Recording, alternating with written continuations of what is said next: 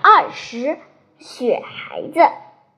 雪下个不停，一连下了好几天。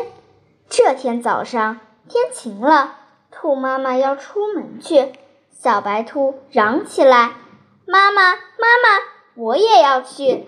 兔妈妈说：“好孩子，妈妈有事，你不能跟着去。”兔妈妈在门外的空地上。给小白兔堆了个雪孩子，小白兔有了小伙伴，就不跟妈妈去了。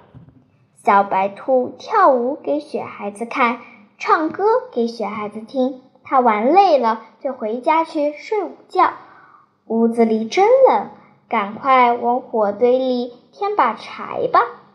小白兔添了柴，把火烧得旺旺的，屋子里渐渐暖和了。他躺在床上，闭上眼睛，一会儿就睡着了。火越烧越旺，哎呀！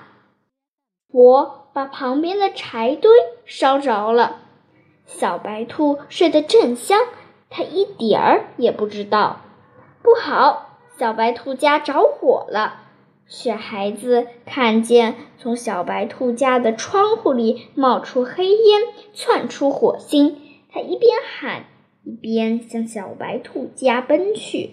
小白兔，小白兔，你在哪里？雪孩子冲进屋里，冒着呛人的烟，烫人的火，找啊找啊，终于找到了小白兔。